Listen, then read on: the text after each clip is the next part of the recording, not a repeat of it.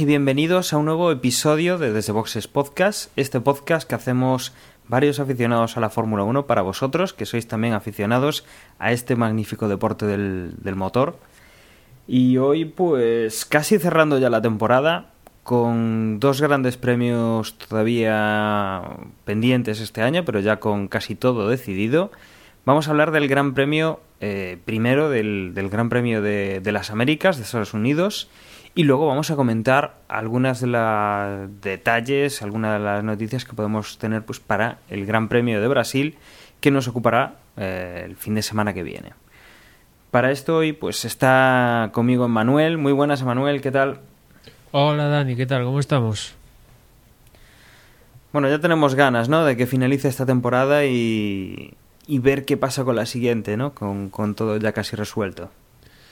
Sí, falta la incógnita más grande del campeonato de la Fórmula 1, que es quién va a ganar el título de pilotos, pero sí, la verdad es que ya a estas alturas hay más ganas por ver ese 2015, por ver dónde va Alonso, dónde va Vettel, dónde va o si se queda Hamilton, más que o bueno, los nuevos se cambia el motor y todo esto más que este final de temporada que viendo lo que pasó en en Estados Unidos y ahora pasaremos a comentar, la verdad es que parece bastante claro que Hamilton tiene pe, pie y medio, diría, en el título de este año. Pues sí. Bueno, vamos a hacer una pequeña pausa. Vamos a poner una promo de otro podcast y empezamos ya a comentar lo que ha dado de sí este fin de semana, que dejamos atrás, con el Gran Premio de Estados Unidos. Yo soy Ted Mosby.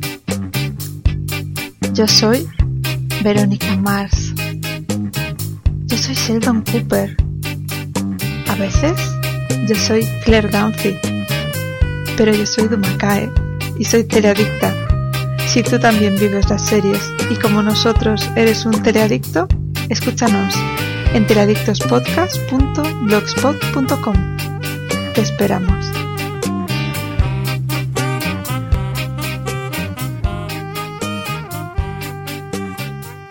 Bueno, Manuel, y como, como siempre, bueno, pues empezamos con, con los libres, que desarrollaron, pues como siempre, como casi siempre, el viernes por la por la tarde, hablando de la hora de Estados Unidos, y el, y el sábado por la mañana. ¿Alguna cosa que tengas que destacar de, de lo que han sido los libres? ¿Alguna curiosidad o hemos tenido lo de siempre? No, lo de siempre. Ese sábado por la mañana eh, volvió a marcar el mejor tiempo Hamilton y prácticamente lo mismo. Si acaso es que el viernes los Williams estaban un poquito más retrasados, pero ya aquí en esta tercera sesión ya asomaban el hocico en los puestos de cabeza con Massa tercero y Bottas cuarto. Y también señalar que, como comenté en el pit stop, pues Vettel ya te. Bueno, Vettel tenía un fin de semana un poco especial, ¿no? Durante todas las sesiones del libro se dedicó a rodar con bastante carga de combustible, preparando lo que sería la carrera, porque la clasificación, que en un principio se dijo que no iba ni a salir, pues finalmente sí ha salido, pero únicamente para hacer acto de presencia, nada más. Y como digo, en esa... Todo aquello, todo aquello por el cambio de Sí, del... estrenar una nueva unidad de potencia que en este caso, como Vettel estrenaba una unidad de potencia al completo con todas sus partes, pues eso en el reglamento está previsto como una sanción de que tiene que salir del pit lane.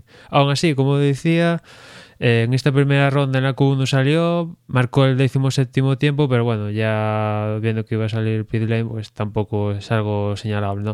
En esta Q1, que como comenté en el pit stop, eh, la FIA retocó porque no estaba ni Marius ni Cartejan, al igual que va a suceder también en la clasificación de Brasil, que se caían 4 y 4, tanto en la Q1 como en la Q2. En esta Q1, pues como digo, se quedó Vettel, también se quedó Román Grosjean, Esteban Gutiérrez y Jean-Éric Bernier. En la Q2, pues se quedaron Daniel Kvyat, Nico Hulkeberg, Sergio Pérez y Pastor Maldonado. Y en la Q3, décimo fue Adrián Sutil, que fue una de las sorpresas de, de la clasificación. Sauber está pasando, lo está pasando muy mal y Sutil pues conseguía ahí colarse décimo, que la verdad para la carrera mmm, parecía que un buen puesto, pero después comentará Dani que tampoco fue muy afortunado Sutil en la carrera aquí en Estados Unidos. No bueno fue Kimi Raikkonen, octavo Kevin Magnussen, séptimo Jason Button, sexto Fernando Alonso, que la verdad para tener un motor bastante agotado en cuanto a kilómetros, un sexto puesto no está nada mal. Quinto fue Dani Ricardo, cuarto Felipe Massa, tercero fue Valtteri Bottas, que a lo largo de todo el fin de semana Massa era aquí en Estados Unidos bastante más rápido que un poquito más rápido que Bottas, pero aquí en clasificación se dio la vuelta a la tortilla de Bottas quedó por delante de Massa. Al igual que pasó también con Rosberg y Hamilton. Hamilton marcó el mejor tiempo en libres 1, 2 y 3 y aquí se dio la vuelta a la tortilla y Rosberg volvió a conseguir una pole esta temporada, que de momento es el piloto con más poles esta temporada y creo que, que va a ser así al final. Y es cierto que Hamilton comentaba que tenía tuvo un ligero contratiempo con los frenos y de ahí quizás que esa diferencia casi de cuatro décimas con, con entre el tiempo de Rosberg y Hamilton, bueno, pero al final Rosberg le comía la tortilla aquí en, al menos en clasificación a, Hamilton. Y, y, y, añadir, Dani, que había unos pilotos sancionados. Ya comentamos el caso de Vettel, también había otro piloto sancionado como fue Baton, que en un principio fue séptimo, pero vía, rezagada, vía penalizada esa posición con cinco posiciones por estrenar una caja de cambios.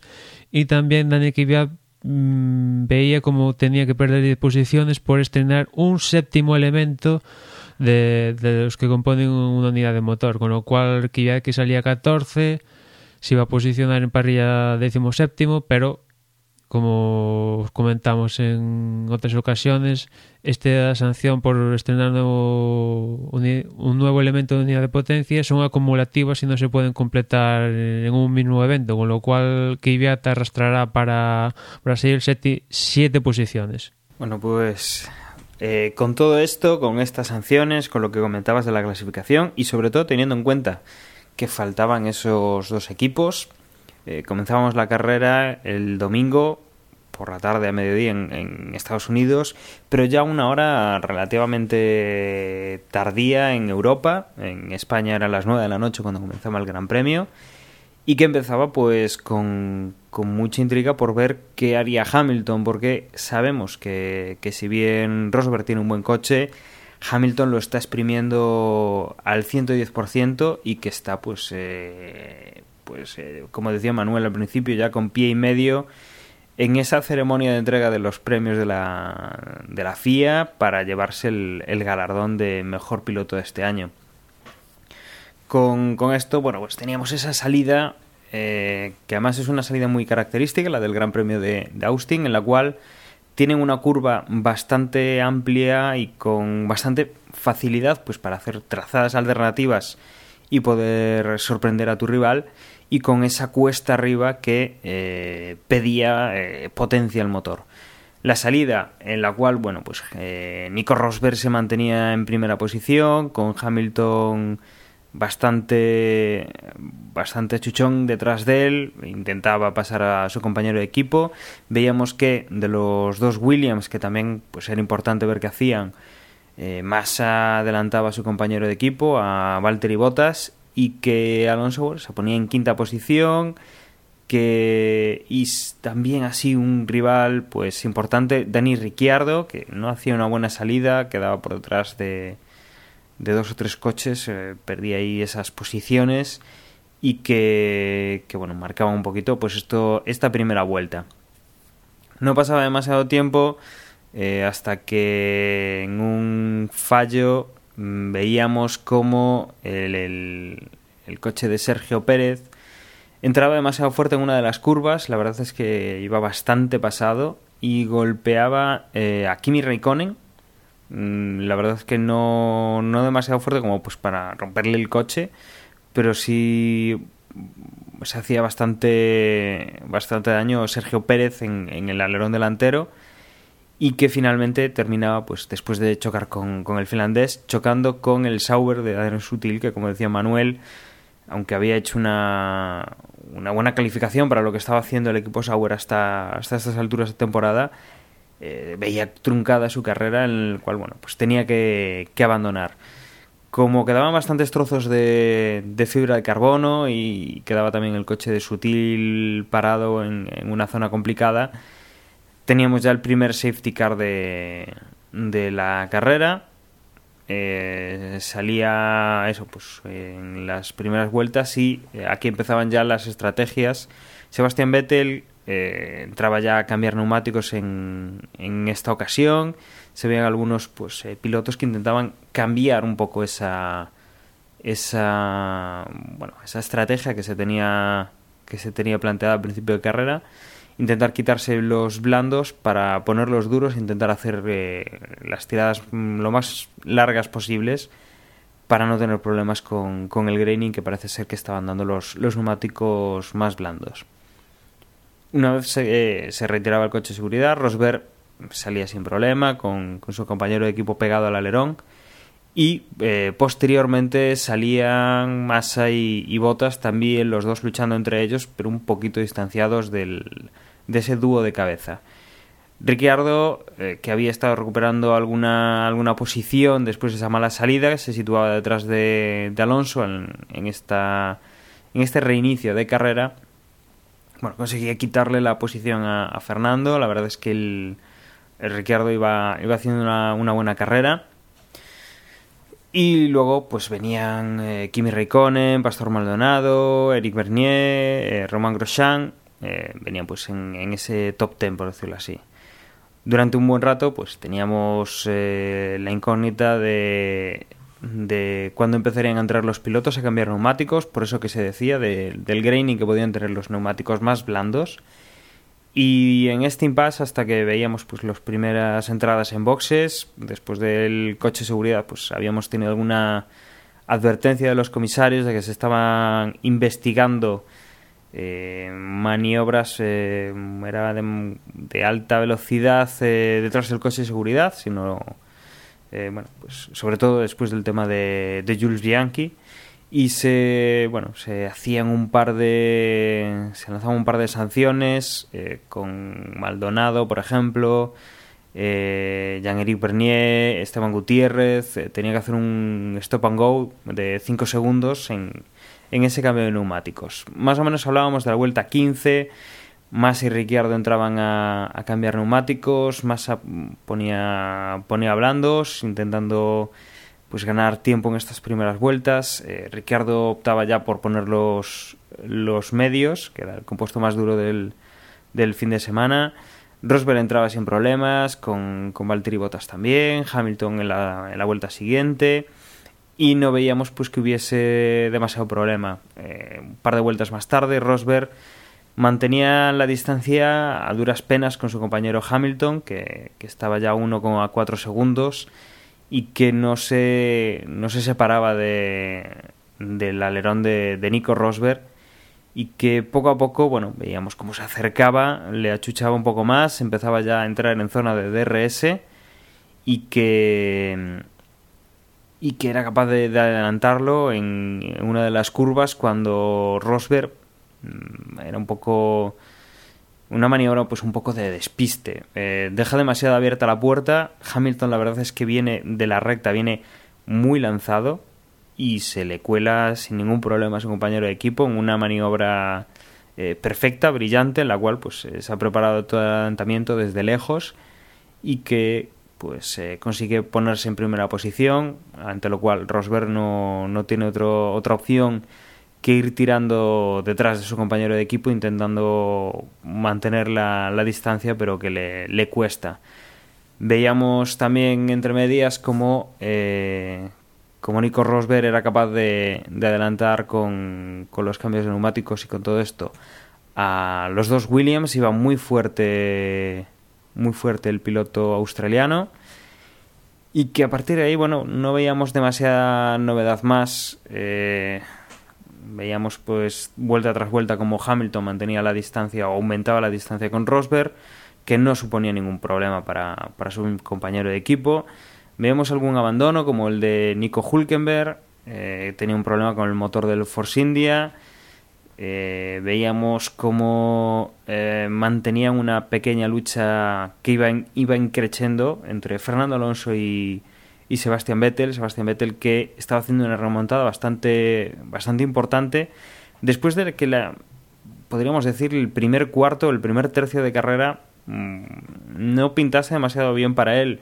Salía en última posición, intentaba buscar una, una pues una, una carrera distinta a la que estaban haciendo sus sus entre rivales porque estaban bastante adelante y, tenían una ventaja importante pero que en esa segunda mitad eh, conseguía adelantar bastantes puestos hacer una una carrera muy muy muy buena para, para el puesto en el que estaba saliendo y que durante las últimas vueltas ayuchaba a Fernando Alonso. Como digo, bueno, en Hamilton entraba en primera posición sin ningún problema, seguido de su compañero de equipo Nico Rosberg.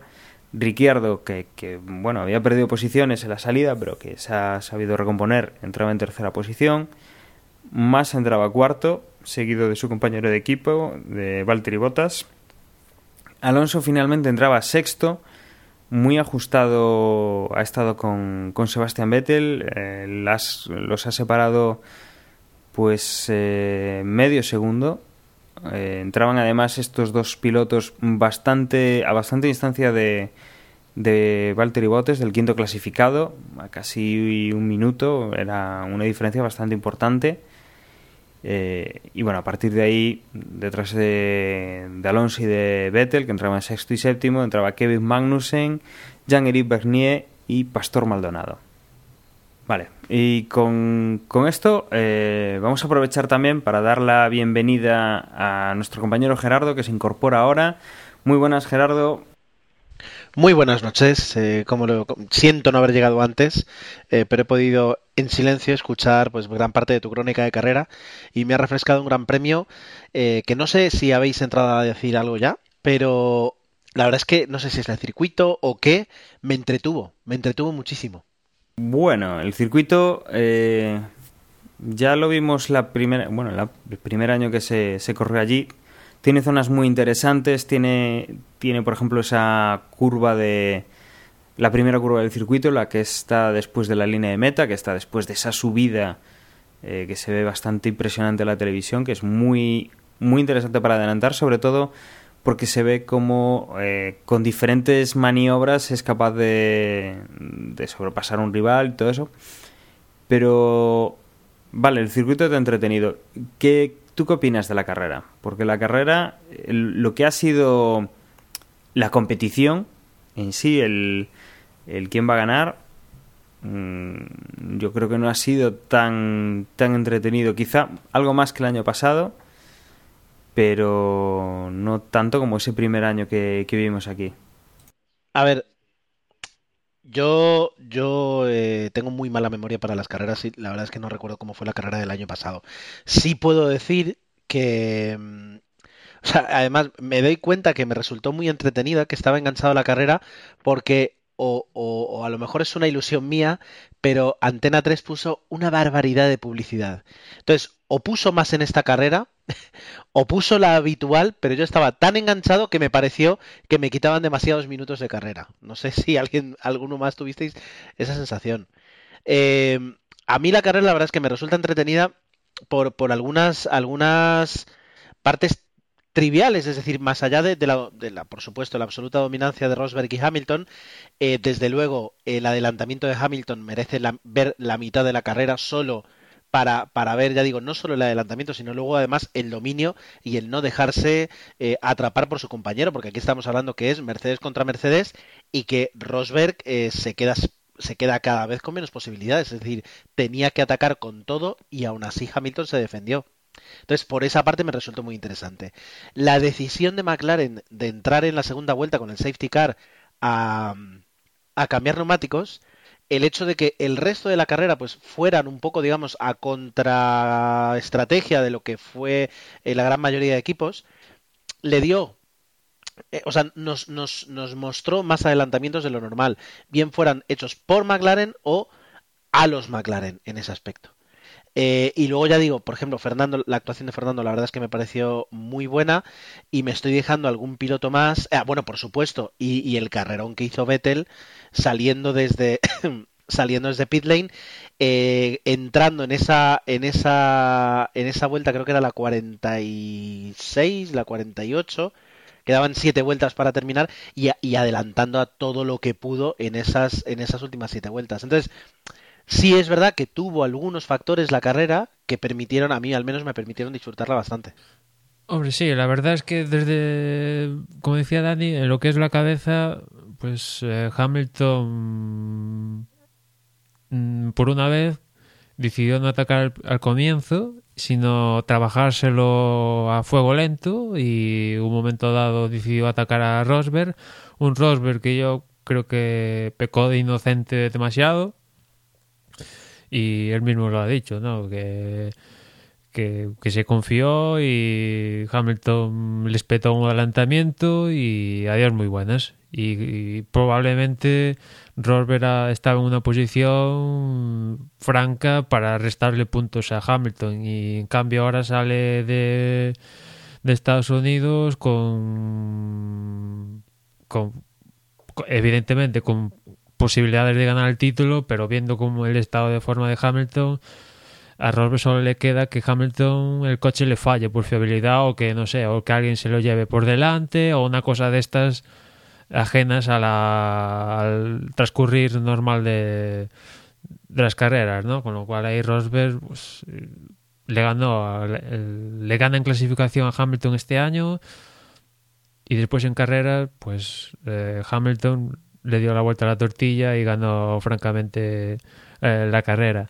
Después a mí me, me sorprendió cierto momento de la carrera. Es verdad que al final la diferencia entre Mercedes y el resto del planeta fue más de 20 segundos, pero no, no fue solo, no solo hasta la, hasta la final más o menos dos tercios de la carrera que Massa, el trío Massa, Bottas, Ricardo la verdad es que yo los vi en esta ocasión bastante cerca de, los Mercedes, tanto Rosberg como, como Hamilton, que de hecho Ricardo lo comentaba después de la carrera que por un por primera vez podía ver, a, eso sí, a la, en lejanía, pero podía ver a los Mercedes. Y la verdad es que me llamó la atención que Mercedes marcara, se distanciara al final de, del resto de la parrilla, ¿no? Por un lado, eso.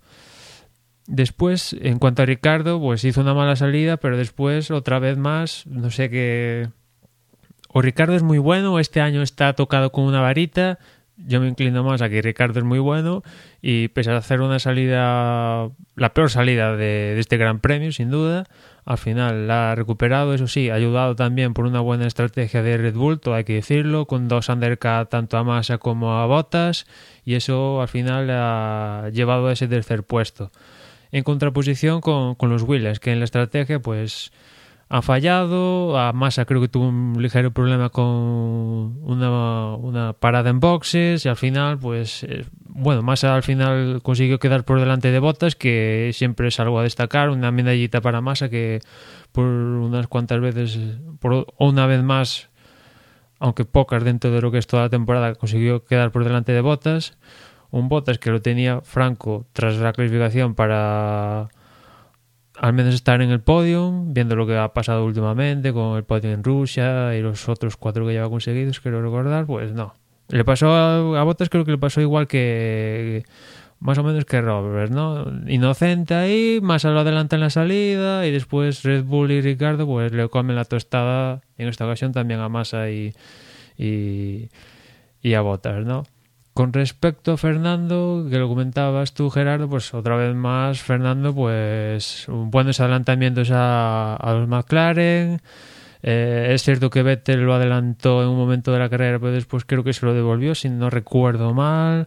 La verdad es que Fernando hizo bastantes buenos adelantamientos, pese a tener un motor tocadito, no tenía el full a su disposición y bueno, consiguió un sexto puesto que viendo la carrera de Raikkonen, que la verdad Raikkonen era para, mira, te pago lo que sea, 20 millones, 30, me da igual, pero vete a tu casa. a mí me gusta Raikkonen de Lotus o en sus mejores épocas de McLaren, que pues eso, que tenía ganas, simplemente tenía ganas, demostraba ganas. Es, es que este Raikkonen pues, no, pues es normalito tirando a malo, o sea, para tu casa y ficho a otro, cualquiera, me da igual, hasta, hasta Marcus Ericsson, me da exactamente igual. Porque la carrera de, de pues, es cierto que no sé hasta qué punto el toque de, de Pérez le pudo afectar en algún grado, no sé, no, no estoy ahí, pero la carrera de Raikkonen fue nefasta, tirando muy mala. Creo que es la segunda carrera que no, no alcanza puntos, un desastre total, en contraposición con Alonso, que llevaba un motor, como decía antes, un poco tocado, y aún así pelea con McLaren, con Vettel, queda por delante de Vettel, consigue un sexto puesto, puntos muy importantes para Ferrari, que está en una posición en el campeonato de constructores desastrosa, pero aún podía estar peor, y gracias a Alonso están salvando dentro de lo que cabe los muebles, pero la situación de Kimi, como comento, es muy mala, muy mala. Y después, a partir de, Fernando, había ahí un trenecito bastante especial que al final se apuntó a Vettel y es cierto que tuvo, después de hacer esa melee de paradas en boxes favorecidas por el safety car, cambió de estrategia y puso el blando una vuelta, volvió a entrar, puso el compuesto más duro y es cierto que en esa primera estancia con el duro el coche no, no acababa de ir rápido, pero al final al cambiar, hacer la última parada, el coche empezó a ir bastante rápido y Vettel al final acabó séptimo, que saliendo de Lane no está mal, no, no consiguió llegar al podio como en aquella ocasión en Abu Dhabi, pero claro, el coche de Abu Dhabi era otro y Vettel estaba en otras circunstancias y era otra temporada, ¿no? Pero como decía, en esa parte final de, de los puntos, pues, como decía, Vettel al final se conseguía escapar séptimo, pero ahí estaban peleando Magnussen, Maldonado, Bernier, Grosjean, que de hecho, pues Bernier atacó fuertemente a Grosjean, Grosjean se fue de la pista, que al final a Bernier lo sancionaron. Y tan fuertemente. Y tan fuertemente. O sea, y, y, tan fuertemente. que, que a Bernier lo sancionaron por eso. Y, pero bueno, la verdad es que esa parte, ese trenecito que se formó estaba bastante interesante porque eran coches que más o menos rodaban al mismo nivel y se iban pasando, contrapasando y hay algunos pues que arriesgaban demasiado como Bernier que al final pues consiguió un punto dentro de lo que cabe que habría que ver a Grosjean, ¿no? Que que la sanción a Bernia fue post carrera, pero igual Grosjean podía haber conseguido puntos. Es cierto que Maldonado consiguió los puntos por el equipo, pero tú vas a ver si podrían haber puntuado los dos lotos en caso de que a Bernier le colaran la sanción en carrera en vez de post carrera, ¿no? No lo sabremos nunca. Y la verdad es que Bernier ahí en esa, en esa primera curva, ¿no? Creo que fue, pues, fue ahí a tope. Eh, Machada, que en un primer instancia, por el ángulo de, que nos puso la realización, parecía, bueno, wow, un hay ataque de Bernier perfecto, bueno, al límite, pero lo ha adelantado bien. Y sin embargo, después nos ponen la, la subjetiva de Grosjean y se ve como, como se come todo el coche de, de Grosjean y Grosjean se tiene que ir por fuera y bastante mal porque aparte lo adelantó su compañero de equipo, Maldonado, ¿no? Y por el resto de, de la parrilla, como ya comentaba, pues Baton tuvo una carrera un poco penalizada por esos cinco posiciones que perdió por caja de cambios. De Kimi ya comenté antes que daba pena y en cuanto a Gutiérrez y Kvyat, pues poco hay a comentar. Estuvieron en un momento dado peleando, pero el ritmo no era para estar más arriba que ellos, que el resto. Y yo ahora, Emma, te pregunto, eh, esta carrera. Eh, no, antes, an Dani, Dani, te voy, te, voy a, te voy a trolear. Yo antes te pregunto a ti, con todo lo que ha contado Emma, ¿me dirás qué te ha parecido que la carrera no ha sido interesante? O sea, quiero decir, ¿cuándo fue la última vez que Emma ha, ha, ha contado tantas cosas que han sucedido? No incidentes, sino lances de carrera. Ya, pero estos lances de carrera sí te pueden dar un poco de emoción, pero a mí personalmente, ¿Qué más quieres? Si, si no se producen en puestos más arriba eh, es que no, no tienes tanto. Y, desde luego a mí lo que tú decías de, de la publicidad en, en, la retransmisión que vimos en España, a mí es que me sacaba totalmente de, de la carrera. Entre, entre no ver eh, que Rosberg, por lo menos Rosberg, que es el único que está a la altura de, de Hamilton, eh, que es prácticamente el que va a ser campeón del mundo este año, si ni siquiera Rosberg es capaz de, de luchar contra su propio compañero de equipo, eh, a ver, sí, está muy bien que, que, los que van detrás luchen y tal, pero son estos típicos detalles que tienes durante una carrera que sí, la pueden hacer interesante, pero en, sí el deporte ves que no está competido. Ves que la competición prácticamente no existe. Porque es que apenas esta gente apenas está luchando por puntos. Está luchando por uno, por dos, por cuatro y que lo grande pues es que no es no es posible o sea la, siguiente carrera veremos ganar a Rosberg a, Hamilton y Rosberg segundo es muy probable entonces eh, entre entre lo que comentabas tú o sea la publicidad a mí me parece también excesiva eh, esta, esta vez, pues no, no sé, o sea, me pareció más de lo normal, ¿no? Eh, no sé, saca un poco de la carrera, el, el, que Rosberg pues, pues le haya dejado tantas facilidades a su compañero de equipo y es un poco, para mí es un poco, no sé, igual eran las horas, igual ya era el cansancio del fin de semana, pueden ser muchas cosas, pero eh, entiendo lo que, lo que comenta Emma, sí, o sea, ha estado movida la carrera, pero desde luego emoción como, como tal, pues eh, podría haber muchas otras cosas que hubieran pasado que, le, que podrían haber, haber dado mucha más emoción. Has respondido a mi pregunta. Ahora ya hazle la pregunta que querías hacerle a Emma. Bueno, se, la lanza Emma y, te la lanza a ti también. En esta carrera tuvimos una peculiaridad y es que nos faltaban coches. Eh, yo al final tampoco lo echas. Tampoco, no sé, no lo vi tan tan raro, ¿no? El, que faltasen esos coches no, no me llamó la atención durante la carrera. No sé qué sensación tenéis vosotros, porque es posible que el año pasado estos equipos que hayan, que hayan tenido problemas esta vez económicos, que igual el año que viene no, no estén. Es decir, que rebajemos el número de coches o que, como se dice, pues que, que algún equipo ponga tres en vez de, en vez de dos. Hombre, yo la verdad es que como excepcionalmente, salvo que pasa algo raro, tanto a Marussia como Caterham no lo solemos ver en televisión, salvo, como digo, algo excepcional que vean que consiga estar en, en, puntos en Mónaco o haya una carrera loca o haya lluvia o no sé, algo excepcional. Normalmente los vemos en televisión 20 segundos y a días muy buenas, ¿no? Es cierto que que aquí en, en, Estados Unidos la no presencia de estos cuatro coches, por ejemplo, favoreció ciertas estrategias como la de Vettel, que por eso entró consecutivamente y, y yo creo que entró consecutivamente porque no tenía que adelantar estos coches, ¿no? Estando en y ha habido hubo otros coches que después hablaremos de eso, ¿no? Porque ha habido coches que se saltaron la velocidad, el tiempo del test que tienen en, cuando está el safety car en pista y, y entraron en boxes en la, en la, primera vuelta. Y creo que también en parte entraron en la primera vuelta, aparte por sacarse de encima ese compuesto más, más, más blando, también ayudados porque faltaban estos coches. Pero como, como comento, yo creo que normalmente no lo solemos ver, con lo cual de cara, yo creo, de cara a un espectador que está en, en la televisión, viéndolo en su sofá o donde sea, digamos que normal, o sea, ni más ni menos. Para un espectador que está en el circuito, ver cuatro coches menos de entrada igual sí que afecta ahí en ese sentido, pero como nunca he estado de espectador en un circuito, tampoco me puedo meter de lleno en ese papel. Yo eh, voy a hablar, os lo voy a comentar. Eh, a ver,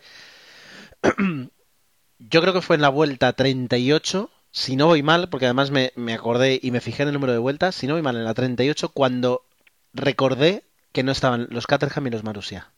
Es decir, no los echas de menos. ¿Por qué? Porque como dice Emma, toda la razón, no los ves en carrera. Es decir, en televisión no se ven. Que los puedas llegar a ver en, en el circuito, sí. Cuatro coches menos, los sí, se echan, se echan de menos. Pero en televisión, para nada. En televisión, absolutamente para nada. Así que por esa parte, eh, sin problema. Sin problema. Sí, aparte de la carrera, en cuanto a doblados, eh, digamos que en ese sentido fue más, más limpia. Es cierto que al final de carrera, tanto Hamilton como Robert se encontraron ahí con el trío este, con Raikkonen, Gutiérrez, Baton, Grosjean, pero digamos que son coches un poquito más competitivos que pues esto, que los Mario se Caterham y en cuanto a ese sentido también fue una carrera más limpia también en cuanto a doblados, ¿no? Que, a veces los doblados forman parte de, la decisión del Gran Premio sí y a veces te ayudan y a veces no y vete tú a saber si, si hubiera más doblados cambiaría alguna situación sobre todo en, en, estos grupos más apretados que hubo durante el fin de semana durante la carrera bueno es un factor interesante eh, sobre todo sabiendo que nos queda una carrera más así que tenemos la carrera de, Brasil la semana que viene que ya hablaremos eh, dentro de un rato pero que tampoco tendremos ni, ni Marussia ni, ni Caterham. Y la próxima temporada, como digo, hay serias dudas por las situaciones económicas de, de estos dos equipos y por la de alguno más que, que bueno que también está un poco un poco en el aire.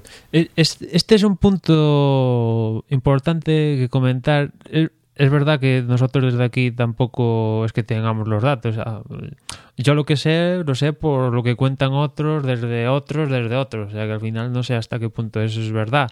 Pero lo que sí que tengo claro es que este Gran Premio de Estados Unidos es un punto de no retorno para la, para la Fórmula 1 del futuro, porque los equipos pequeños se han cansado de pues eso de estar mendigando ciertos aspectos los grandes quieren ciertas cosas pero no quieren ceder su parte del pastel Eccleston está dispuesto a ceder pero si los otros equipos grandes ceden parte del pastel o sea que al final es, es cierto que al menos Eccleston reconoció un error cosa rara donde las haya pero reconoció un error no sin cierta ironía, mandándole el recadito de que a los equipos grandes si cedían parte del pastel, él también cedería su parte para darlo a los equipos pequeños, pero todo esto sucede en un Gran Premio de Estados Unidos, que ya sabemos que Estados Unidos es un mercado clave, pero en un momento dado del fin de semana surgió la idea de un boicot por parte de Lotus, Force India y Sauber, que por cierto se llevan muy bien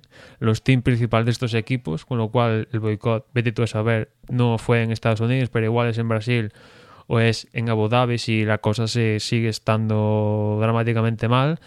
Pero claro, si una Fórmula 1 estando solo, no sé, Mercedes, McLaren, Ferrari Red Bull, no sé en qué punto situar a Williams, digamos que estaría un, un punto medio entre los pequeños y los grandes, pero no le gustaría a nadie. A mí no me gustaría que solo hubiera estos cuatro equipos, porque incluso ellos, ¿no? Porque al final siempre había un equipo. A nadie le gusta ser el equipo de la col, el farolillo rojo, ya sea Mercedes, Ferrari, Mercedes tal, ¿no? Y aparte que serían ocho coches que es pues que sería una vergüenza y ocho coches solo, ya no pago una entrada 300 euros un fin de semana para ir a ver una carrera, ¿no? Y incluso me plantearía pagar por un paquete de televisión de pago para ver la Fórmula 1 sabiendo que solo hay ocho coches y pues, pues no, pues no, o sea que eh, se planteó la idea de un boicot, como digo, aquí en Estados Unidos, que como digo, si se llega a realizar el boicot, ya sería la leche que todo le tocara a Estados Unidos, ¿no? El boicot de, los neumáticos hace años, que les costó irse de Estados Unidos, ganarse muy mala imagen, costó volver a meter un circuito en Estados Unidos, se ha conseguido con este de Austin que han dado en el clavo completamente y ahora si se volviera a dar ya sería dramático, ¿no? Afortunadamente no se dio el, el boicot, pero la idea sigue en el ambiente y como digo, al menos se ha supuesto un punto de no retorno. O sea, tienen que haber decisiones de una vez, pero una vez más, imagino que serán decisiones improvisadas para salir del paso y, y uno, dos, tres años se podrá seguir viviendo de estas decisiones, pero al final volverán a caer. Vol volveremos a los equipos estos o los que haya volverán a caer porque no, no hay un plan estipulado, vamos a seguir los pasos estos, estos y estos, y al que no le guste, pues que se vaya. Pues no, pues esto según la marcha. En ese aspecto, no, tengo que, que, que estar de acuerdo con, con, todo lo que comentas. Eh, es, triste que se vayan. eh, yo creo que, como comentamos en el último podcast, lo, triste fue que, llegaran de tal mal, mala manera y, y, de que la Fórmula 1 ahora mismo eh, pues, pues no ayuda. Es decir, solo ayuda a los equipos que ganan y, y, y los que caen Es decir, eh, Williams yo creo que ha tenido muchísima suerte porque era un equipo que estaba condenado a, caer y de hecho fue la FOM la que, la que prácticamente hizo un plan especial para darle dinero de forma que aguantaran y han tenido la suerte de conseguir este año un buen patrocinador y un buen motor y un buen coche. Eh, pero si no, es decir, es, es una espiral, es como una, especie de agujero negro. Es decir, en el momento en el que ya empiezas a caer hacia abajo, no consigues puntos y no consigues resultados, eh, la escudería solo puede ir hacia abajo. Es decir, no se reparte para que se mantenga. Eh, alguien puede decir, bueno, la ley es más fuerte y si no que llegue alguien y, y adelante. Pero es que ahora mismo en un, en un, mundo, en una situación económica en la que McLaren, McLaren no encuentra patrocinador principal, eh, ¿quién es el, el, valiente que entra con, con 500 millones, con 400 millones para decir, venga, me meto yo en un proyecto de 5 años a conseguir... Nadie lo va a hacer. ¿Quién puede hacerlo? Pues petróleo de Rusia, petróleo de... de, es decir, eh, sí, países emergentes, pero que luego resulta que no tienen un proyecto fuerte detrás en lo deportivo y lo único que quieren es resultados rápidos. Ah, sí, en ese sentido está claro que... Dicho esto... Que se pierde. Sí, sí, dije, sí. Dicho esto, es decir, no, digo que al menos el, lo que ha sido el Gran Premio de Estados Unidos yo creo que no se les ha echado en falta, no ha habido ninguna situación extraordinaria y de hecho lo que tú dices, es decir, hubo menos doblados, lo cual permitió a, a por ejemplo, Vettel arriesgarse a hacer esa parada y, y, hacerlo más rápido, es decir, hacer un gran premio, digamos, más, más limpio en ese aspecto. Ahora, ahora que comentas el tema este de las paradas, como decía antes, hubo sanciones en este aspecto, por empezar. Eh, antes decía que Kvyat acumulaba siete posiciones por este, este, por estrenar este séptimo elemento para Brasil. Otro que tiene siete posiciones, siete posiciones es Pérez por el incidente con Sutil. Que me, me resulta raro que justo sean siete posiciones. No sé a qué se debe que justo sean siete, ocho, seis. La verdad es que me llama la, la, la, atención. Es la primera vez que lo veo, este número 7, pero bueno, ahí, ahí queda. Después, eh, hay que decir que hubo una retaíla de sanción por 5 segundos a sumar o bien en, en, parada en boxes o si no hay parada, no, no se puede hacer en parada en boxes al final de carrera. Porque, por ejemplo, Bernier y Maldonado, por un lado, acumularon 5 segundos extras a sumar a su tiempo final porque no había paradas, ¿no? Ese por un lado. Bernier por el toque con, con Grosjean y Maldonado por exceder la velocidad en el pit lane. Después, también Maldonado, Gutiérrez, Bernier acumularon 5 segundos, que esto sí que lo cumplieron en la parada, por exceder, el, por ir más rápido que el tiempo delta que tienen estipulado durante el safety car. O sea que hubo sanciones aquí por un tubo y otras que los comisarios investigaron y, que descartaron sin acción eh, aquí en Estados Unidos. No, desde luego hay que reconocer que ha sido un gran premio en el cual pues ya traíamos sanciones y se han producido bastantes y yo creo que además con cierta rapidez eh, yo creo muy, mucho motivado como decíamos por el tema de Jules Bianchi por el incidente que hubo eh, me pareció ver que había un coche que cuando apareció la grúa se puso un poco en medio, eh, digamos que tapando pues el, bajo de la grúa por si acaso algún coche fuera recto. Que, que, bueno, parece que tiene a los comisarios un poco ya más eh, alerta para este tipo de situaciones. Mm, bueno, ha sido necesario ese accidente para que tomaran cartas en, en, este tipo de asuntos, en coches de seguridad, en la velocidad a la que van los coches, pero, pero bueno, parece ser que lo han estado contemplando eh, bastante concentrados este fin de semana. Sí, a ese respecto no lo comenté en el pit stop, pero tanto en los libros 1 y 2 probaron esto del safety car virtual, que básicamente es que a un momento dado dirección de carrera aprieta el botón y los coches bajan su velocidad de pista automáticamente, ¿no? Como si fueran coches de choque, ¿no? Eh, y la verdad es un sistema desde el punto de vista de seguridad que yo creo que igual hay que hacerle algún ajuste porque claro que igual hay dos coches, tres, pongamos, que están muy seguidos y justo dirección de carrera aprieta el botón y vete tú a saber, pues no sé, que la señal le llega tarde o pronto y se come ese piloto se come al que lleva al lado y otro es que los pilotos tienen que estar muy pendientes del volante para cumplir cierto tiempo para que no se le sancione por ir demasiado rápido, ¿no? Con lo cual, que un piloto esté muy pendiente del, de lo que le informa el volante, pues tampoco es lo más inteligente o cuando lo que se pretende es que ganas seguridad, ¿no? Con lo cual es de partida es un sistema prometedor, pero tienen que hacerle ciertos ajustes para que se establezca definitivamente de cara al próximo año. Si te parece, si te parece Emma, podemos hacer un repaso a las clasificaciones en cuanto a pilotos y, a, bueno, a fabricantes que bueno, ya en, en, cuanto a fabricantes ya está todo ya está todo decidido con la victoria ya de, del equipo Mercedes, pero que en pilotos todavía está ahí ese, ese primer puesto complicado para Rosberg, pero, pero está al alcance de su mano matemáticamente. Y, bueno, algunas plazas por ahí fáciles de, de que haya movimiento. Mm, poníamos en primera posición Lewis Hamilton, 316 puntos, eh, con solamente su compañero Nico Rosberg con 292 en, en posibilidad de, alcanzarlo. En tercera posición, eh, que posiblemente quede ya así para...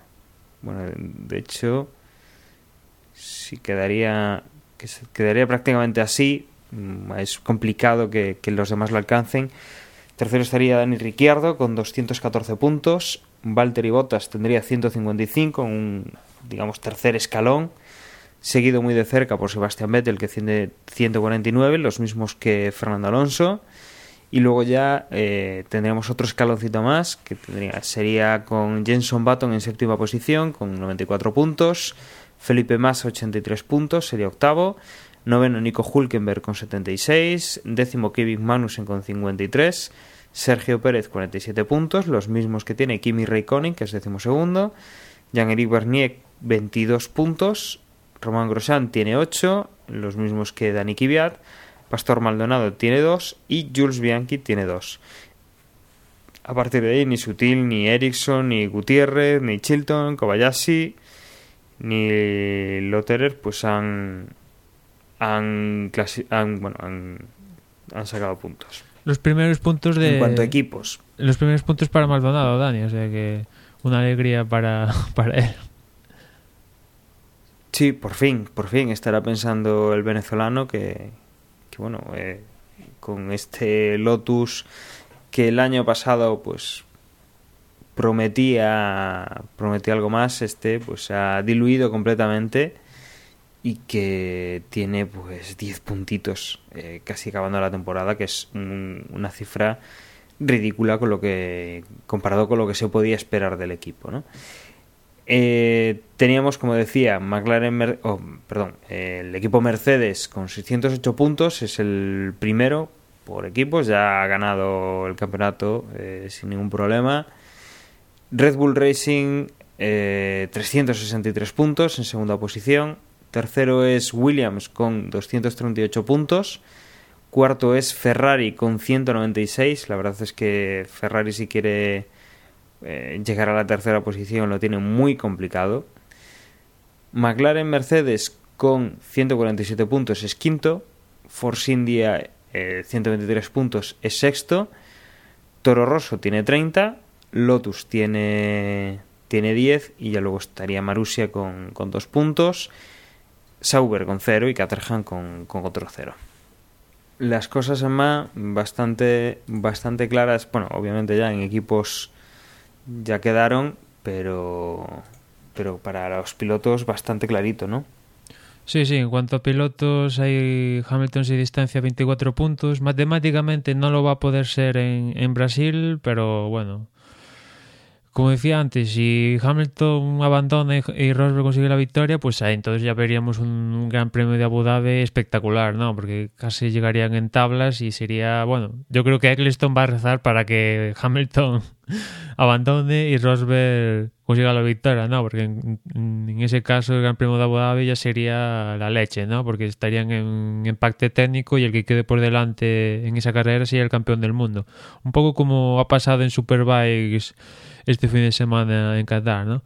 Sin embargo, si todo va normal y, por ejemplo, Hamilton consigue la victoria en Brasil y Rosberg el segundo, pues aumentaría la distancia a, a, 31 puntos si no me fallan las matemáticas. Es cierto que no llegaría a esos 50 matemáticos para ser campeón, pero bueno, a Hamilton ya le bastaría con ser, no sé, ahora no, no tengo los datos, pero con sumar dos o tres puntitos ya, ya, ya sería campeón, ¿no? Con lo cual no sería una carrera tan, tan apretada, ¿no? Y, y en cambio, si Rosberg consigue la, la victoria y Hamilton es segundo, pues rebajaría la, esa diferencia, pero sería una diferencia con cierto margen, no tanto como en la situación anterior, pero Hamilton tendría cierto margen para para para la carrera de Abu Dhabi, ¿no? Permitiéndose incluso, pues en ese caso de que Rosberg consiguiera la victoria en Abu Dhabi, pues no, Hamilton no debería ser ni, ni, segundo, ¿no? Con tercero o cuarto le valdría, ¿no? O sea que Hamilton lo tiene muy por la mano, pero claro, tú vas a ver, normalmente en la Fórmula 1 pasan muchas cosas y la mayoría de veces esas cosas pasan, con lo cual yo me acuerdo de...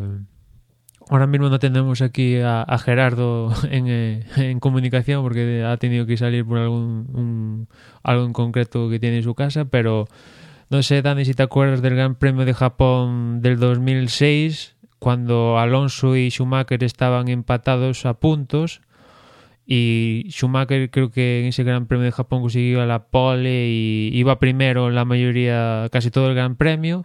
Y yo la verdad es que vi tras un 2006 donde Fernando empezó muy fuerte, eh, líder del campeonato, pero poco a poco Ferrari empezó a poner las cosas en su sitio y, y, Schumacher a recortarle distancias hasta empatarle a puntos. Y yo la verdad en la situación en, aquel momento de Japón yo la verdad para Alonso veía el campeonato perdido porque Ferrari iba hacia adelante con clara progresión y Renault iba hacia abajo porque aparte le habían prohibido el más damper y la verdad es que las prestaciones de, ese Renault de Alonso habían perdido bastante, ¿no? Y de repente pasó algo que no le había pasado a Schumacher ni a Ferrari desde, desde hacía la tira, ¿no? Como 6, 7 años, que era que, que le petara un motor y justamente pasó eso, a Schumacher se le petó el motor justo cuando Fernando iba segundo en esa situación, con lo cual Schumacher abandonaba, Alonso consigue la victoria y iba a Brasil con 10 puntos de, de, ventaja cuando en aquel momento la victoria se puntuaba con 10 con, con, esos mismos puntos 10 con lo cual aquella situación puede cambiar en, un, en cualquier momento y tú a saber si en Brasil se puede dar una situación de eh, parecida aquí en Brasil o en Abu Dhabi, con lo cual hasta que Hamilton amarre el título no se puede decir que lo tiene porque porque estas, estas cosas suceden, ¿no? Es cierto que lo tiene fácil, como comentaba antes, pero bueno, que no, no se puede relajar. Ciertamente, es, eh, es sencillo, pero también lo es de que pase cualquier cosa y, se apriete un poco más el campeonato. Quedan dos carreras. Eh, repasamos, si te parece, ahora también lo que habéis dicho vosotros la semana pasada bueno, veo que ambos eh, pronosticasteis que Rosberg quedaría primero, Hamilton segundo y Bottas en tercera posición. Veo que estabais muy...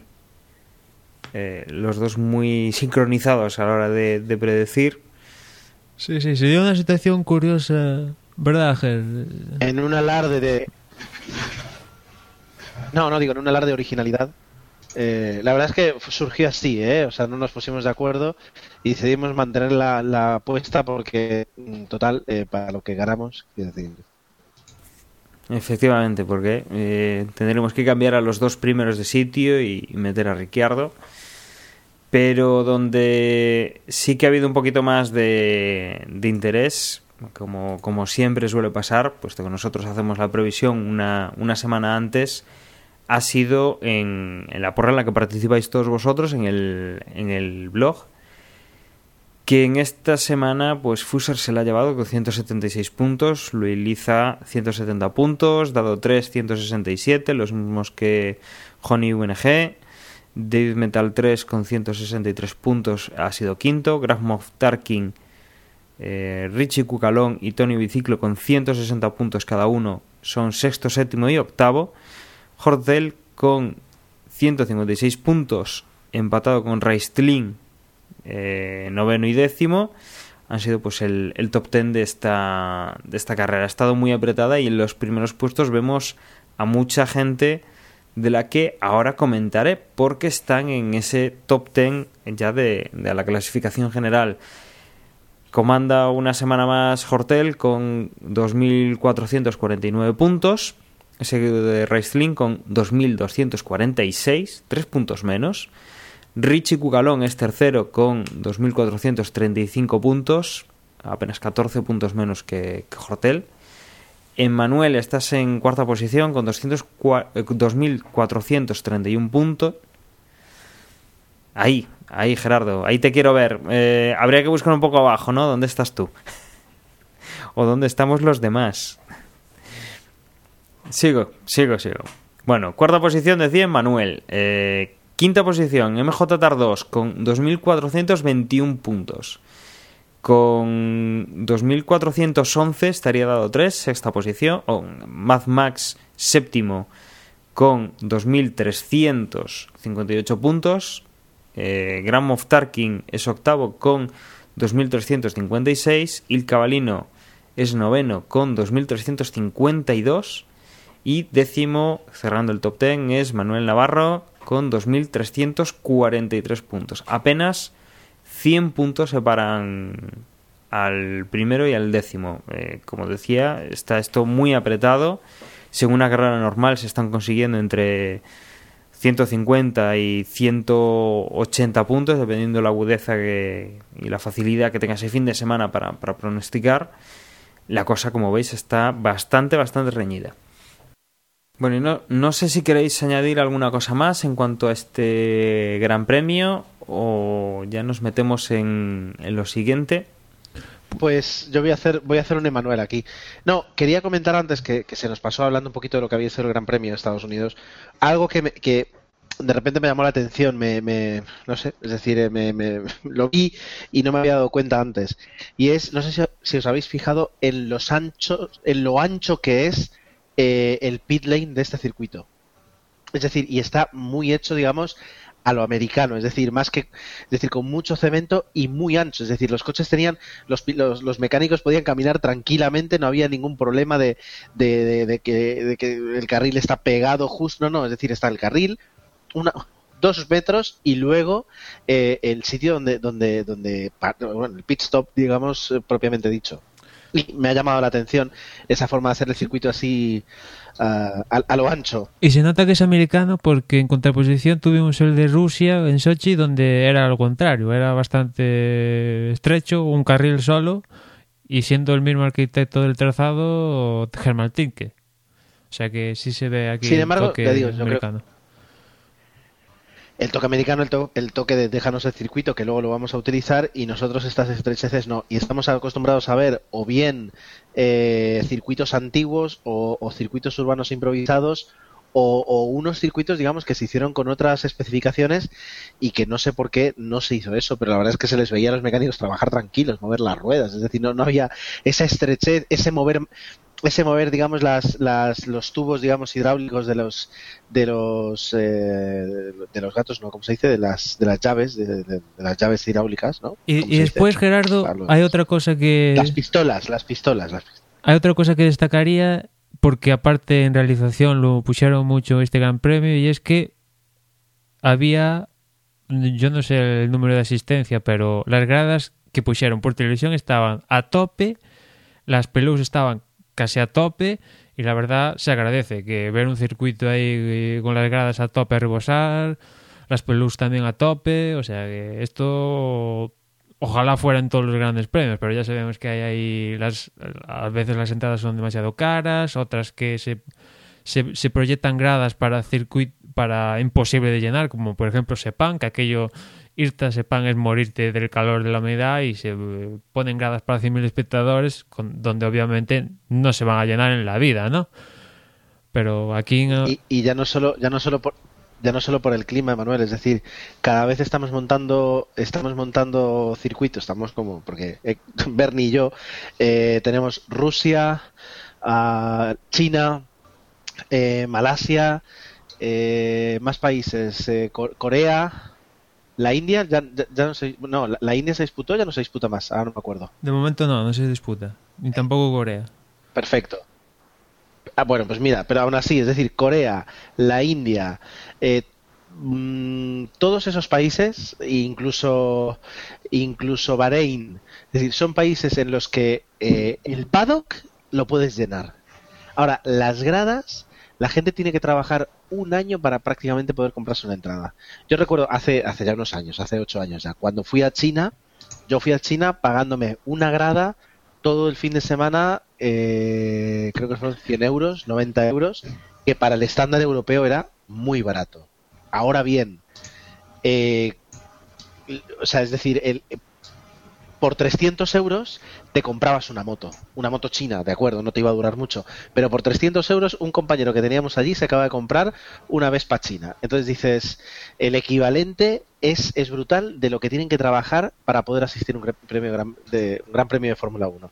Sin embargo, las gradas las montas, porque al fin y al cabo quedan muy bien en televisión, luego les puedes poner unas banderitas de colores y además eh, son muy baratas de montar. Quiero decir, comparado con todo lo que te gastas en el circuito, pues no es lo más caro ni mucho menos. Pero sí, sí, es decir, se disfruta ver un circuito donde, además, es que es un país donde hay una cultura del motor espectacular. Además, es en, es en Texas, eh, allí, quiero decir, la gente, la gente si se tiene que mover 200 kilómetros, pues coge el coche y se mueve 200 kilómetros, es una fiesta está cerca de México para aquellos, eh, por Esteban Gutiérrez y por Sergio Pérez, para aquellos aficionados, no muchos, porque cruzar la frontera tampoco es, eh, son cinco minutos, pero aquellos aficionados que, que decidan hacer un viaje y verlo también lo pueden hacer. Y por último, las conexiones que hay, eh, las conexiones que hay, como se dice, desde Austin a cualquier parte de Estados Unidos, también hacen muy sencillo el que, el que, el que asistan espectadores de todo Estados Unidos. Es cierto que la Fórmula 1 pone de, de, su parte, ¿no? Porque no en todos los circuitos se hace un roadshow previo a la carrera y, y, en el centro de la ciudad, como se ha hecho aquí en Austin, ni hay ese rollito americano, cowboy, sheriffs, como hay aquí en, en, en Austin, como no puede ser de otra forma, claro está, pero eso le da cierto encanto a, a bueno, pero todo el asunto. esta gente sabe. Es decir, otro, otros países no. Es decir, pero yo creo que si alguien puede rivalizar con Bernie Eccleston en organización de eventos deportivos de motor, son los estadounidenses. Quiero decir, esta gente tiene una competición como, como la NASCAR que la llenan con cientos de miles de personas cada año. Y la gente, o sea, es decir, se reúne en masa en las casas a ver las, las carreras de NASCAR, las carreras de Indy. Quiero decir, o sea, tienen, tienen diferentes ligas eh, saben, saben de esto. O sea, si te dicen vamos a hacer esto, hay que decirles que sí, porque saben, saben llenarte un circuito. Y, y las gradas estaban llenas, siendo la tercera vez consecutiva que la carrera coincidía con una carrera de NASCAR también en, en Austin, con lo cual tiene aún más mérito que que creo que igual puede ser el año que durante las tres viernes, sábado y domingo el, que menos espectadores hubiera en Austin, pero bueno, la media es, es altísima comparado con el resto de circuitos, ¿no? con lo cual eh, muy positivo para, para el Gran Premio de, de, Estados Unidos. Pero sí que hubo, uno, ahora que comentas los, organiza, los organizadores, una entrevista que dieron a Sky, el promotor y Eccleston, ahí que los pillaron cuando se iban con el carrito del golf a no sé dónde, eh, les preguntaban por el tema este de los coches que no había en parrilla, que había cuatro, que cómo le afectaba a Eccleston y al promotor. Eccleston decía, bueno, son 18, si, si fallan más coches, bueno, hasta 14, yo no tengo problema. Viene el promotor y le hace la pregunta al promotor, ¿cómo veis esto que faltan cuatro coches, que igual falten más en el futuro? Y el promotor dijo, a mí me da igual los coches que haya, como si hay seis. Aquí a mí lo que me importa es el ruido. Únicamente el ruido. No sé hasta qué punto. Y puede que sea la, y puede que sea la carrera en la que más importante sea el ruido de todas. Es decir, porque vas a Montmeló y los que van a Montmeló dice, o sea, nosotros como españoles tenemos una oportunidad al año en Montmeló, es decir, si queremos hacerlo dentro de España y con un coste pues se supone que más reducido, de poder disfrutar una carrera, ¿no? Es decir, así una carrera de Fórmula 1, de monoplazas, de tal. Eh, eh, en, en, en Austin eh, tienes cuántas opciones puedes tener al año de coger, eh, pillarte un avión, pillar un tren, irte a, un circuito relativamente cercano y, ver una carrera que sea un espectáculo así importante. Pues tienes todas las que quieres. Ahí sí que es importante el ruido. Reconozco yo que digo que nunca lo es. Eh, puede que esa sea la única excepción. Porque, tienen, porque la Fórmula 1 tiene competencia en Estados Unidos y en, Rusia no.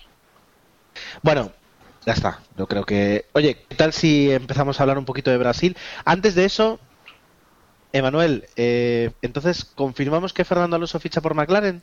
No, no confirmamos que. Pues, pues mira, oye, vamos a jugar a ser un medio de comunicación. Vamos a decir que podemos decir que podemos confirmar que Fernando Alonso ficha por McLaren, porque al fin y al cabo los medios de comunicación deportivo eh, lo anuncian. Que luego se confirma, nosotros ya lo dijimos que luego al final no se confirma, bueno, pues nos retractamos y seguimos diciendo otra cosa. Y se acabó. Quiero decir, ¿por, ¿por qué no? Es decir, eh, si todos los medios de comunicación tienen esa ligereza para hablar de, no, no, no, eh, podemos avanzar, podemos confirmar, pues, pues pudiéramos hacerlo. Es decir, eh, ¿por qué no? no, no nadie espera el comunicado oficial, todos ya se lanzan enseguida. Y yo creo que has tenido hoy además un, un, par de tweets en, con respecto a la información diciendo eso, es decir, que no puedes. Además, he entrado a leer la noticia de la información. Por una parte, titular Fernando Alonso ficha por McLaren. en el primer párrafo, según la BBC. Y en el tercer párrafo, en caso de confirmarse el fichaje, y es de risa, y efectivamente es de risa. No puedes, o sea, ¿dónde está el, mínimo rigor cuando en el, en el, titular dices ficha y en el tercer párrafo dices en caso de confirmarse el fichaje? Y lo más gordo es que en el tweet ponía confirmado, que, que bueno, que, que, lo entiendo porque quieren ganar visitas y tal, y, al final lo vi por, porque venía, porque fue un retweet de otra persona y y justamente por el, ese titular del tweet, confirmado, Alonso ficha por McLaren en dos años, dije, hostia, si hay confirmado y tal, digo, esto ya será oficial. Pincho ahí y es cuando me voy a la noticia y, y, veo todo lo que comentas tú, Gerardo. O sea que. Y ahí a raíz, del, a raíz de la conversación que tuve con, con la información que, que no me pareció correcta. Después fui a la BBC porque, bueno, la BBC. Claro tampoco dice confirmado, o sea, dice lo más lógico, lo más normal es que Fernando fiche por McLaren y tal, pero no sé, o sea, vale, lo que estamos diciendo todos, pero lo que estamos diciendo aquí desde hace dos meses, lo que estamos diciendo aquí desde que nos enteramos que, era oficial que se iba de Ferrari. Así que ya ves. Pero bueno, así se, se, se, tergiversa y se, se pierde la información en el camino y luego pues se crean los malentendidos. Normal que, que la, la, prensa en este país pues tiene un, un problema y, y, hoy lo hemos visto y hoy la verdad es que me has hecho reír, Manuel, porque porque toda la razón del mundo. Por eso, digamos, pues, ¿por, ¿por qué no? Es decir, si, si, si, un medio como la información, que son profesionales de la comunicación, pueden decir eso, pueden lanzar un tuit diciendo que está confirmado el fichaje, pues desde Voxes Podcast también confirma el fichaje y la semana que viene, pues yo me retracto y digo que no era así.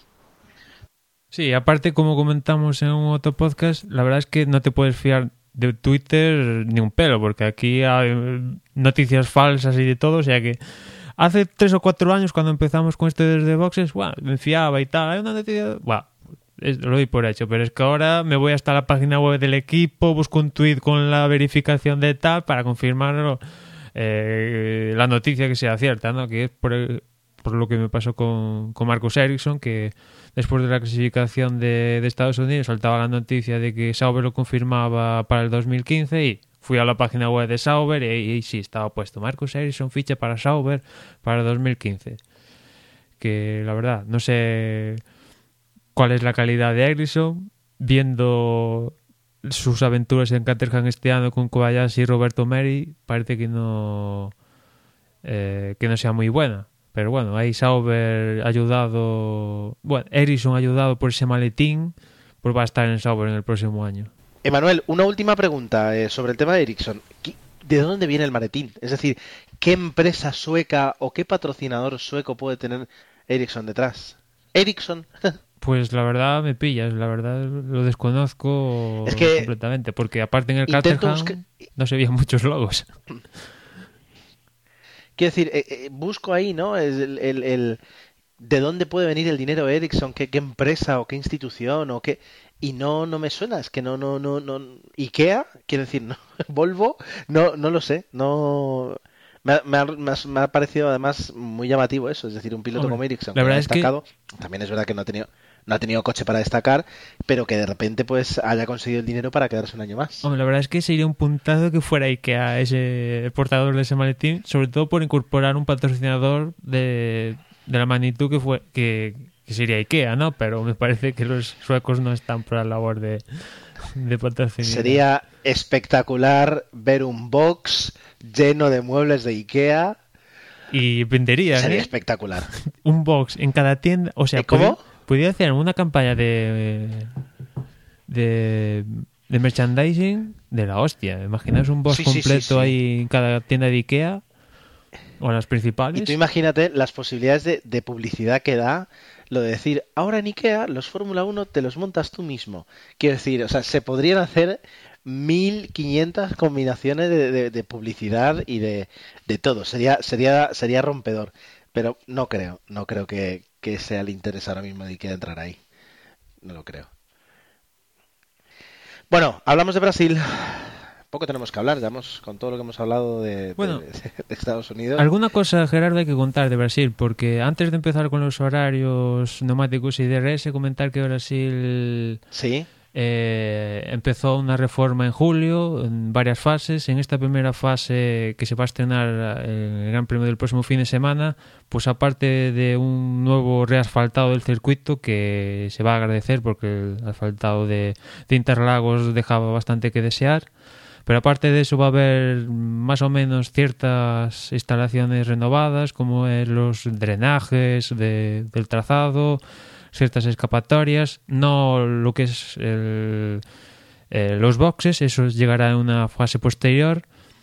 Y además, en, esta primera fase lo que se ha retocado es la entrada a boxes y creo la, salida. La entrada lo puedo confirmar porque he visto fotos de cómo, cómo ya está retocada, que en esa entrada eh, van a hacer una curvita para que no sea tan rápida. La salida no la he visto, pero en teoría también está retocada ligeramente para que no sea esta salida tan abrupta como era hasta la fecha y tan peligrosa entre los dos guardarrailers, ¿no? Con lo cual veremos porque si, os acordáis en esa curva, bueno, curva peraltada que coincidía con la entrada a boxes. En bajada. Sí, en bajada, subida, una cosa. Ah, vale, la entrada a boxes. La entrada a boxes. Sí, en esa zona eh, los coches se solían poner en el carril para entrar a boxes, pero cortaban para, para hacerla más rápido y menos metros, ¿no? Con lo cual ahora con tal como está planteado esa nueva entrada, pues tendrán que variar ligeramente la trazada y veremos en qué redunde eso. Aparte también, como se ha habido un reasfaltado y varias zonas se han retocado, pues igual vemos diferentes trazadas en en diferentes puntos del circuito. En, a priori el trazado es el mismo, pero bueno, vete tú a saber, se modifica una excavatoria con no sé qué, y igual va más rápido o más lento en ciertos puntos del circuito debido a esto. Bueno, bueno, será interesante verlo. Eh, porque más allá de ahí, es decir, tanto la zona de RS no ha cambiado. Eh, por lo que veo, las dos zonas son, son las mismas que las del año pasado, ¿cierto? Sí, así es. Sí, ahí parece que no hay ninguna novedad. Tanto la recta de, meta como en la recta, lo que llaman la recta oposta, que es la, la, parte posterior del circuito. Siguen siendo las zonas de DRS y con dos puntos de detección. Eh, lo único sería en, las S de Sena, el primer punto de detección para la recta oposta. Y subiendo hacia boxes eh, la segunda la segunda el segundo punto de detección más o menos a la altura donde Kimi Raikkonen se había salido el otro hace un año o dos años del circuito y no sabía por dónde volver. Y, casi ya en la zona donde está la, entrada de boxes, pues sería el comienzo de esa zona de, de DRS, esa segunda zona. Los horarios van a ser los habituales del Gran Premio de Brasil. Unos horarios que la verdad es que a mí me, funcionan muchísimo más como, como, final de temporada. Para mí, yo creo que Abu Dhabi le ha quitado ese, ese esa posición. Eh, y no sé, es decir, eh, para mí Brasil tiene, tiene un componente eh, emocional y el circuito la verdad es que es muy espectacular y a la hora a la que se corre y a la hora a la que lo ves tú aquí en España, por ejemplo, pues le, daba muchísimos puntos para poderlo disfrutar como última carrera del campeonato. Eh, los viernes, primeros entrenamientos oficiales a las 13 horas, eso siempre horario peninsular español, los segundos eh, entrenamientos a las 17, el sábado los terceros entrenamientos a las 14 horas, la calificación a las 17 horas y el domingo tenemos el Gran Premio a las 17 también. ¿Y los neumáticos, Emanuel? Y los neumáticos... Eh, Negros y redondos. sí, aparte de eso, van a ser los compuestos medios y blandos, que hubo cierta polémica tras Rusia, Massa entró en cólera, porque viendo que que había un reasfaltado del, del circuito de Interlagos, traer la gama, una gama más dura, como si en aquel caso era Pirelli pronosticó, bueno, no pronosticó, dijo que iban a ser el duro y el medio, y claro, si esto fuera para Brasil, realmente se vería una situación como la de Sochi, ¿no? no que, en la que podría haber solo una parada y pues esto no, no, gustó a los pilotos y por primera vez quiero recordar desde que ha entrado Pirelli como suministrador se tuvieron que poner todos de acuerdo para que Pirelli pudiera cambiar los compuestos al blando y al medio. Veremos cómo qué, sucede aquí en, Brasil porque aquí en, Estados Unidos parecía que iba a haber pocas paradas pero al final el, el juego este del compuesto más blando con el graining y todo esto al final hubo más paradas de las deseadas incluso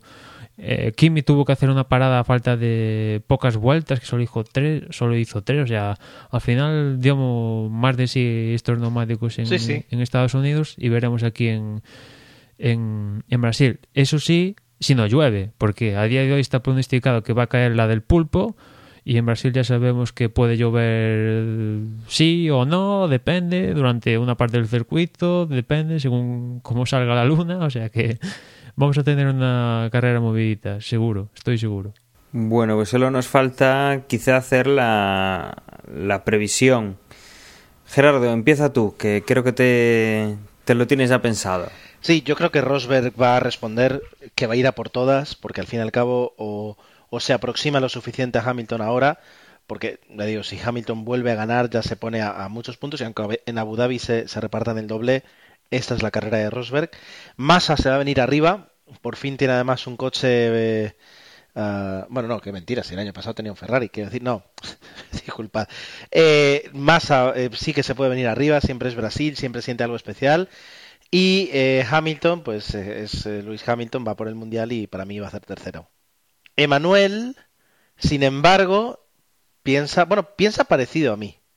Pues sí, yo apuesto por Hamilton, está enrachado y aquí ya ha cogido el, ya se ha puesto en modo ultracampeón del mundo y va a ganar la carrera, yo creo que va a ser segundo Rosberg y tercero Massa, que aquí en Estados Unidos pues le ha ganado la partida a Bottas y aparte como es Brasil pues va a querer dar el dote de pecho y aparte este año sí que tiene un, monoplaza que le va a permitir estar en esa tercera posición. Pues yo... Eh, Coincido un poco con Manuel, con Hamilton, que, sí, que está en, en Hammer Time, como dicen en Mercedes, en modo martillo. Que Rosberg además está pues de, de fiel escudero y, la verdad es que no le está disputando nada. Pero bueno, tiene el segundo mejor coche de la parrilla y estará para mí el segundo cajón. Y creo que Ricciardo, que está haciendo una temporada magnífica, sobre todo teniendo en cuenta pues eh, podríamos decir, pues como habéis dicho, de Massa o de o de Botas, por ejemplo, que tienen unos muy buenos coches, pero que Ricciardo está por delante de ellos, lo está haciendo muy bien.